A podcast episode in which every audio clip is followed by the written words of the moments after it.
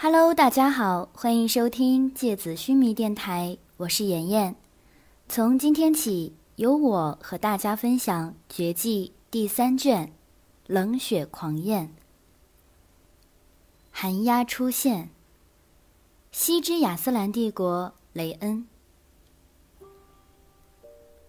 除了雷恩城里几座最高的建筑之外，此刻。整座城市都被笼罩在铅灰色的厚重云海之下，饱含水汽的云层翻滚撞击着，激起剧烈的电闪雷鸣。在季候风从内陆朝大海吹去的干燥冬季里，实属罕见。一只黑色的寒鸦从云层上飞过，它的羽毛被沉甸甸的水汽沾湿。因此，飞行起来有些吃力。它飞过仅剩的几座依然还屹立在云层之上的尖塔之后，终于疲惫地朝云层之下降落而去。常年闪烁着白色光芒的富饶渔港，此刻看起来如同被灰色墨水浸泡着的萧条城镇。宽阔的街道空空荡荡，离人还未归来。轰隆的雷声滚过头顶，不断的有居民将木头窗户用力关上。麒麟顶着风，吃力的走在风雨欲来的空旷街道上。黑压压的乌云让天空显得很低，像是快要塌下来压到他的头发上，鼻子里都是带着海水腥味的寒冷潮气。街道上几乎没有行人。只剩下零星的一些摊贩，但他们也在着急地收拾着摊位，匆忙地将货物胡乱塞上小推车，以便在寒雨降下之前赶回家中。地面滚动着集市上散落的枯草和废弃的杂物。雷恩呐，多么壮丽的海港，多么富饶的都市，都抵挡不过天地无情的洗礼。早上，麒麟在驿站苏醒过来的时候，天虽然很阴，但也还没有此刻这么狂风大作。他看了看窗外灰蒙蒙的天空，又望了望空荡荡的房间，心里感觉到非常失落。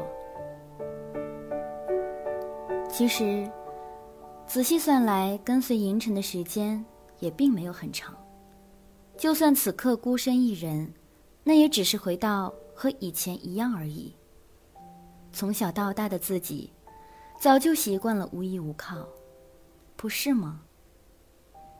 但不知道为什么，却总是感觉胸膛有个地方，像是被挖走了一块儿如同窗户破了个洞，一直往里面漏风，把整颗心都吹凉了，似乎在血管里吹出了冰碴让心跳的时候发出微弱的刺痛来。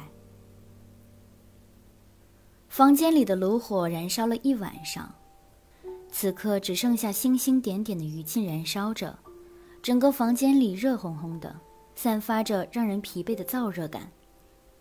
年代久远的厚重木墙被热气烤出沉甸甸的木香来。麒麟爬起来，推开窗户，冬日冷冽的风立刻涌进房间，吹到他赤裸的胸膛上。冰凉的感觉仿佛泉水流过，这股凉意在他的肌肤上吹起了细小的疙瘩，让他觉得惬意，同时也渐渐清醒了过来。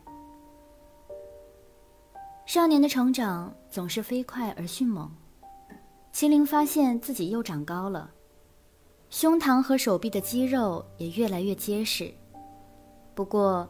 这多半得归功于那把又大又重的巨剑。他为了尽早和魂器混熟，所以基本上都不把魂器收进自己的绝印里，没事儿就带在身边，赶路也扛着，挥舞来挥舞去，不知不觉间，肌肉就被练得越来越壮了。但麒麟一直觉得应该让银尘和自己换一下兵器，他那么多兵器。其中好多都又小巧又精致，上面的雕花又漂亮又华贵，一看就是厉害的人用的东西，更别说还有一条女人的裙子了。麒麟总觉得应该让银尘拿这把重剑，因为他看起来太瘦弱了，随时都能被风吹走的样子。再加上他皮肤苍白，头发银灰，就更显得孱弱纤细。如果不是现在他还比自己稍微高一点点个头的话，麒麟都觉得自己看起来像他哥哥了。银尘到底多少岁了呀？按道理，应该比我老很多呀，怎么看起来感觉他的皮肤白嫩白嫩的，而我反倒这么沧桑呢？难道是我从小端盘子的问题，被油烟熏太多了？还是他没事儿就鼓捣那些花花草草，看起来感觉很养生的样子。麒麟一边在心里嘀咕着，一边穿好上衣和裤子，把腰带系上，然后下楼去了。他今天要去做一件重要的事情。麒麟琢磨着，等到事情做完，估计已经差不多快要天黑了。他把披风裹紧。快速地朝街角那个布告栏跑去。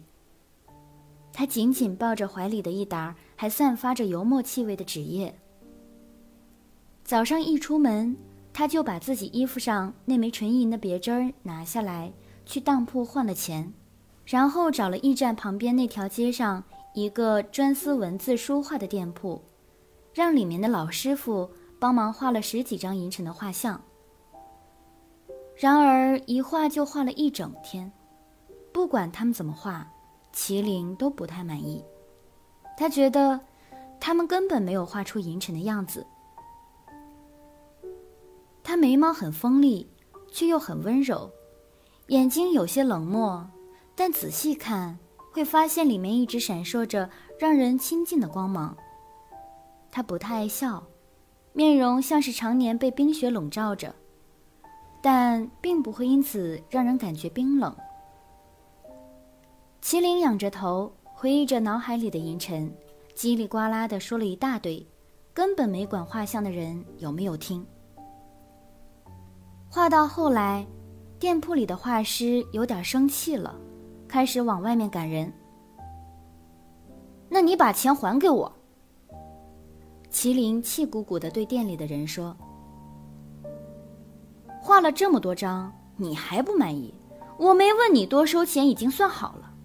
你嘴里描述的那是神仙，不是人，没人画得出来。小兔崽子，你是不是故意来找麻烦的？你给我赶紧走，不然我打断你的腿！麒麟只能气鼓鼓的把之前画的一沓不满意的画像拿走。要不是银尘不让自己在普通人面前随意使用魂力。他早就把苍雪之牙放出来捣乱了。沉闷的雷声从头顶滚过，麒麟回过神，已经站在了布告栏前面。他从衣服里把那沓人像画拿出来，选了一张勉强觉得最像银尘的，然后把布告栏角落里那个陶罐的盖子打开，伸手挖了一些浆糊出来，粘在画像的四角。然后在布告栏最醒目的地方，把银尘的画像贴了上去。麒麟用手小心翼翼地把画像抚平，生怕弄花了还未彻底干透的墨水。寒风吹得更猛烈了，风里夹杂着一些冰碴子，吹到人脸上冰冷刺骨。几个路人冲进驿站的大门避雨。麒麟站在布告栏面前。看着银尘那张画像发呆，直到他背身后“砰”的一声响动惊醒。他回过头，发现自己的行李箱被扔在了道路中央。银尘留下的那件袍子从箱子里掉落出来，皱巴巴的堆在潮湿的地面上。驿站的店小二站在大门的台阶上，皱着眉头，不耐烦地看了看麒麟，然后转身准备离开。你等一下！麒麟冲过去，怀里的画像沿路散落一地。他心疼的把银尘的长袍捡起来，生气的看着店小二：“你这是干什么呀？我是住在，我是住在这里的客人，你为什么要扔我的东西？”客人，你们预付的房费早就已经用完了，欠了好几天了。我们这里不是收留流浪汉的地方，你要么继续付钱，要么就赶紧带着你的这些东西走人。我，麒麟摸了摸身上，表情明显局促起来。他低着头，不知道该怎么回答，支吾了几声之后，抬起头，小声地说：“要不，我留在你们驿站里帮你们打工吧。”我可以端茶倒水、洗盘子，我还会做饭。我以前在我们小镇上就是驿站里的店小二，我我不骗你，你你们随便给我一间什么房间住下来就好了。我要在这里等人的，我不能走。店小二没有听完，冷哼了一声，转身走进了驿站的大门，他把厚重的木门关了起来。麒麟抱着银尘的袍子，寂寞地站在道路的中央，不知道自己该往哪儿去。道路上已经没有行人和马车了，空旷的街头只剩下呼啸的寒风。几滴冰冷的雨点落在他的额头上。麒麟抬起头，倾盆大雨从天空上倾注而下，他一个人站在大雨里。头发和衣服渐渐被雨水打湿了，毛领子吸收了雨水之后变得沉重，像是压在肩膀上的伤心。麒麟转过头，看到刚才自己刚刚贴上去的寻人启事已经被雨水淋湿，画像上的墨水晕开，银尘的样子渐渐模糊。他看着在纸上渐渐消失的银尘，眼眶一点点的红起来。大大小小的屋檐都在往下滴水，道路上很快激起水洼。一个撑着雨伞的背影从街道的尽头慢慢朝麒麟走去。撑伞的背影纤细，头发优雅的在头顶轻轻挽成一个讲究的发髻，雨水沿着他撑着的那柄华贵的雨伞边缘往下流淌，有一些水滴溅在他肩膀处的衣服上。他的斗篷上布满了金丝刺绣，刺绣中镶嵌着大大小小幽蓝色的宝石，被雨水浸染之后，显得更加晶莹剔透。麒麟感觉到有人靠近，于是慢慢的转过头去。倾盆大雨里，天树幽花撑着伞，静静地站在街道中央。他看着麒麟，没有说话。麒麟揉了揉通红的眼眶，故作轻松地笑了笑，声音有点沙哑：“ 这雨应该是从大海上飘过来的吧？海盐好涩，流到眼睛里感觉真痛啊！我的眼睛是不是红了？”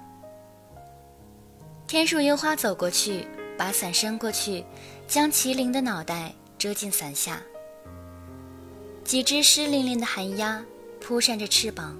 停在布告栏窄窄的木头遮掩下，它们发出凄厉的鸣叫，但叫声很快被滂沱的大雨淹没了。西之亚斯兰帝国雷恩海域，蔚蓝色的大海一望无垠，冬日的海面上浮动着一些残碎的浮冰，寒气夹杂着海水的腥味，余光。月光下无声起伏的黑色大海，有一种压抑的悲怆。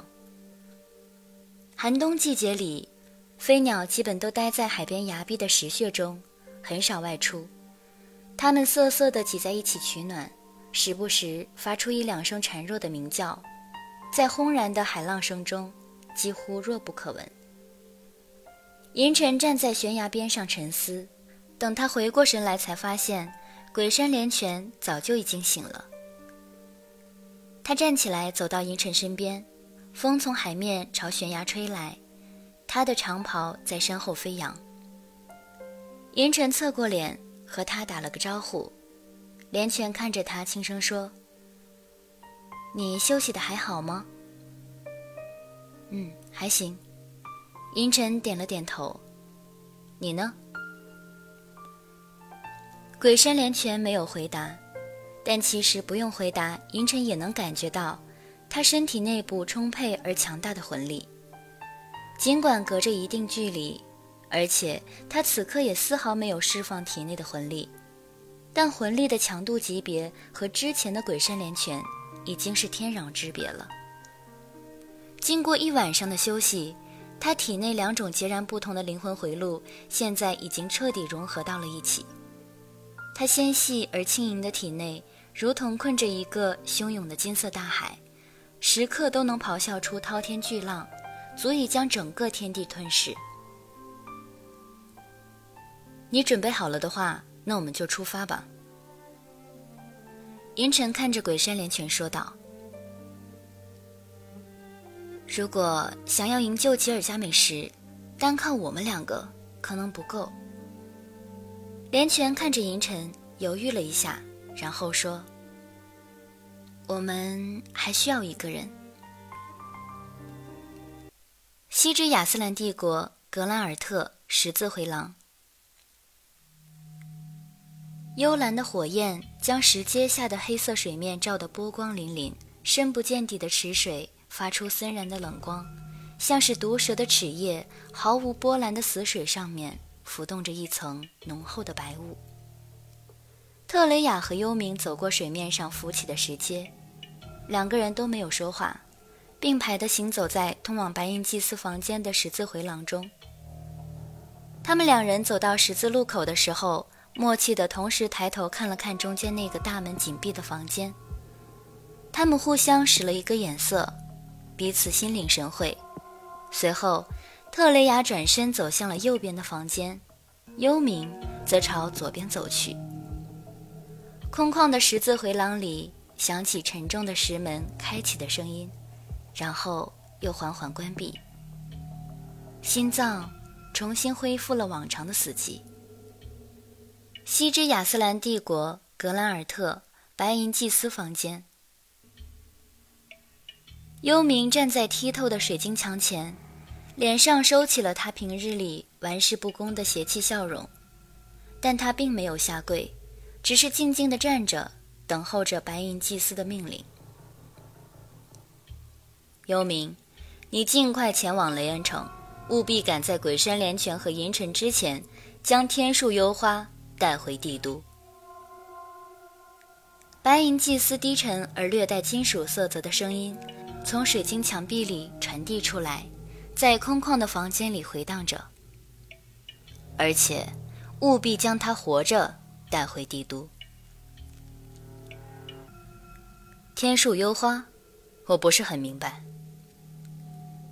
幽冥锋利的眉毛略微皱了起来。他的瞳孔像蛇一样微微缩小了一圈儿。据我所知，他身体里的灵魂回路是残缺不全的吧？这种废物使徒带回来干嘛？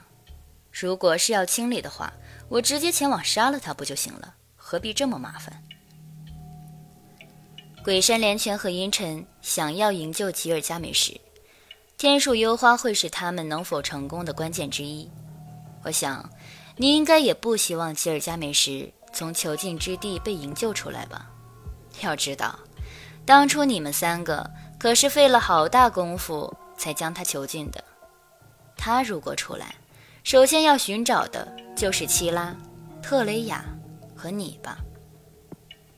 因此，你要在他们营救计划启动的初始阶段，就从内部瓦解他们的力量。幽冥的脸色微微有些发白，他压抑着声音里的不悦：“我是杀戮王爵，只负责杀戮。天树幽花这种废物，随便派几个白银使者就能够将他带回来了。我没必要，无需多言，尽快前往。”白银祭司冷冰冰的声音将幽冥的话打断。幽冥深呼吸了一口气，没有再多说什么。转身朝门外走去。特雷雅恭敬地单膝跪在冰冷的石头地面上，她的嘴角勾着一抹似有似无的笑意，让她本来冷艳的面容多了几分妩媚。特雷雅漆黑浓密的头发被一顶金色的发冠拢在头顶，高大的水晶墙面发出的蓝光将她的面容勾勒出冷冷的边缘。她没有说话，原因是此刻房间里面。并不是只有他一个人，这非常的罕见，因为一般，因为一般白银祭司召见王爵都是单独下达任务。他低着头，注意力却集中在此刻房间黑暗角落里的那个白银使者身上。他像一个鬼魅般躲藏在阴影里，双手捧在胸前，姿势非常怪异。白银祭司。请问这次召唤我的任务是？特雷雅沉默了很久，还是忍不住开口了。这个任务只有你能够完成，特雷雅，你需要立刻出发，前往深渊回廊，寻找并带回一具小男孩的尸体。白银祭司的声音从墙面内传出。听到“小男孩的尸体”几个字的时候。特雷雅的睫毛轻轻动了动，她调整了一下呼吸，尽量让自己的语气听起来平和。她抬起头，微笑着问道：“小男孩的尸体，白银祭司，我刚刚没有听错的话，您说的是深渊回廊吧？峡谷中遍布各种凶残的魂兽，就算一百具尸体，也早就被吃得干干净净了吧？”你不用担心，没有魂兽会想要吃那具尸体，他们连靠近都不会。我相信，那具尸体周围很大范围内都不会有任何魂兽愿意逗留。特雷雅心里大概明白了，但是她依然维持着茫然的表情，微微皱起的眉头在向白银祭司表达着她的不懂，不懂。就表示能够继续发问，只要继续发问，就能获取信息，能够获取越多的信息，就能够在这血腥的杀戮世界里活得越久。这是他从少女时代就学会的生存法则。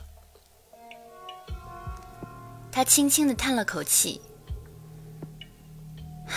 白银祭司，我的天赋虽然是大范围的魂力感知。”可是，我想，一具已经没有生命的尸体，应该是没有魂力的吧？我的能力在这个任务上反倒有点没有用武之地了。而且，深渊回廊地域辽阔，错综复杂，峡谷内瘴气沼泽，丛林密布，这搜寻难度也太大了吧？那么多凶恶猛兽，我一个人，白银祭司。要不要同时派出几十个白银使者去一起寻找呢？我想，比我单独去找更加有用吧。特雷雅，你不用过分谦虚，你有神级盾牌女神的裙摆保驾护航，就算面对万千魂兽，你也一样如入无人之境。白银祭司的话音刚落。一直站在角落里的白银使者就从阴影里走了出来，朝着特雷雅慢慢走过来。随着他渐渐靠近，特雷雅看清楚了，他在阴影里维持的那个双手捧在胸前的怪异姿势，其实是因为他一直抱着一个漆黑的盒子，盒子上面雕刻着极其繁复的花纹，看上去像是黑檀木的材质，但是闻不到檀木的木香。相反，有一种若隐若现的血腥气味，也因此，那个盒子像是用在血液里浸泡了很久之后发黑的木头雕刻而成的。特雷雅微微调动起天赋，不动声色地将魂力感知朝白银使者手上的盒子笼罩过去，像是一缕清风吹过，几乎让人毫无察觉。然而，一阵冰冷。而又锐利的刺痛，在特雷雅的感知魂力刚刚覆盖到那个盒子的瞬间，就没有丝毫迟疑地刺进了他的脑海。他的心跳被这种瞬间而至的剧痛刺激的陡然加快。你不用悄悄试探。白银祭司的声音响起，这本来就是用来供你感应的样本。样本。白银使者走到特雷雅的面前，慢慢的打开了盒子。特雷雅把目光投向盒子内部，她的瞳孔瞬间缩小了。盒子底部是一滩粘稠的黑色液体，如同反射着冷锐光泽的流动的黑色金属，而且那团黑乎乎的粘稠物看起来似乎是活的，此刻正在盒子里不断挣扎、不断尖叫。不对，不应该说是尖叫，因为耳朵里完全没有声音。但是脑海里却充满了凄厉的惨叫声，像是几千个婴孩被同时焚烧时的那种能够摧毁人所有理智和情感的声音，非常清楚的在脑海里回荡着，无法听见，却也无可逃避的声音。你标记一下这种魂力的感觉，以此作为线索进行搜寻，我想，你很快就可以完成任务了。白银祭司的声音听起来有些冰冷，然而，更加冰冷的，却是特雷雅的手心。他下意识地握了握拳头，勉强压抑下自己的慌乱。标记，您是指？你的天赋早就已经从单纯的大范围精准魂力感知，进化出了新的能力，不是吗？一旦你的感知天赋锁定猎物。就会自动在猎物身上留下标记，这种标记会在你和猎物之间拉出一条无知无形的牵引线。无论猎物逃到天涯海角，除非你魂力耗尽，否则只要你不主动切断这条牵引线的话，那么他无论逃到任何地方，和你之间相隔多少距离，都如同近在眼前。而且，这种标记引发的牵引。不会受任何物质的阻隔，固体、液体、磁场，所以被标记者就算躲到海下、藏到地底也没用。我说的没错吧？特雷雅的额头冒出了一层细密的汗珠。只是，特雷雅，你应该记得作为侵蚀者需要遵守的其中一条准则吧？如果自身所拥有的天赋具有进化潜能，那么产生新的能力之后，必须向白银祭司报告，将新能力记载留案。你为什么到现在还没有上报呢？对不起，白银祭司。特雷雅的心跳越来越快，他担心暴露的并不是标记，而是……他低下头，把自己的目光掩藏起来。因为我对进化出的这种能力还有困惑，没有完全搞清楚。我本来打算弄清楚了之后再向您汇报的。你是不是在困惑？标记引发的牵引线对魂力的损耗实在太大了。是。特雷雅的心跳渐渐平稳下来，他明白，白银祭司知晓的信息远远超过自己的预料。所以，最好的应对就是和盘托出，和盘托出次要秘密，牺牲次要秘密，守住重要秘密。一旦标记完成，猎物开始逃逸，我的魂力就会越来越快的损耗。因此，除非我有把握短时间内追上猎物，不然一般情况下我都不敢轻易的进行标记。否则，当我追上猎物的时候，我的魂力已经损耗得非常严重，我和猎物之间的关系反而会逆转，把自己变成一个自投罗网的猎物。牵引线对魂力的损耗程度取决于两个因素，一个是时间，也就是从标记时刻起开始计算，到标记终止的这段时间；一个是空间。也就是猎物和你之间相隔的绝对距离。所谓绝对距离，就是不考虑任何路径阻隔，你和猎物之间的直线距离。猎物逃逸的过程，其实就是这两个因素同时增加的过程。所以说，这种新能力对魂力的剧烈损耗是有可能避免的吗？特雷雅抬起头，目光里闪动着明显的兴奋。是的，可以大幅降低。原则上，标记着可以将牵引线的魂力消耗降低到忽略不计的程度。白银祭司的声音听起来依然冰冷，但是隐隐有一种别样的意味。那要怎么做才可以呢？特雷雅尽量让自己的发问显得真诚而又急切，但是他真正想隐藏的却并不是这个。等你顺利执行完这次的任务之后，作为奖励，我可以告诉你相关的解决方法。”白银祭司说道。“其实你这么聪明，应该能够想得到啊。亚斯兰领域内有一个人，正好同时精通时间和空间两个因素啊。”我明白了，谢谢白银祭司提醒。特雷雅突然明媚的一笑。为了避免和深渊回廊外围魂兽进行不必要的战斗，那就麻烦让三度王爵七拉这座棋子，将我直接送往深渊回廊的核心地带吧。不要自作聪明，没有让你现在就去研究奇拉。白银祭司打断特雷雅的话：“他有别的任务正在执行，你需要自行前往。”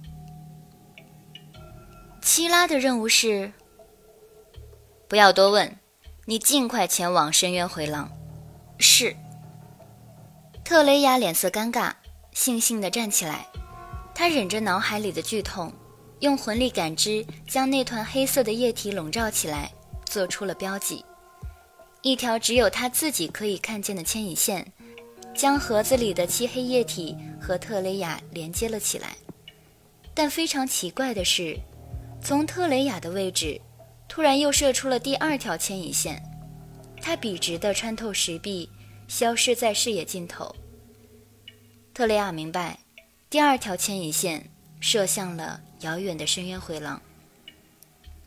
不出意外的话，牵引线的另外一端连接着那具小男孩的尸体。那我立刻前往了。特雷亚低头告退，在我魂力没有损耗完之前。希望可以到达深渊回廊。走吧。厚重的石门在特雷雅身后关闭，他一直紧紧吊起的心脏重新落回了胸腔里，他的后背上已经是一片湿淋淋的冷汗。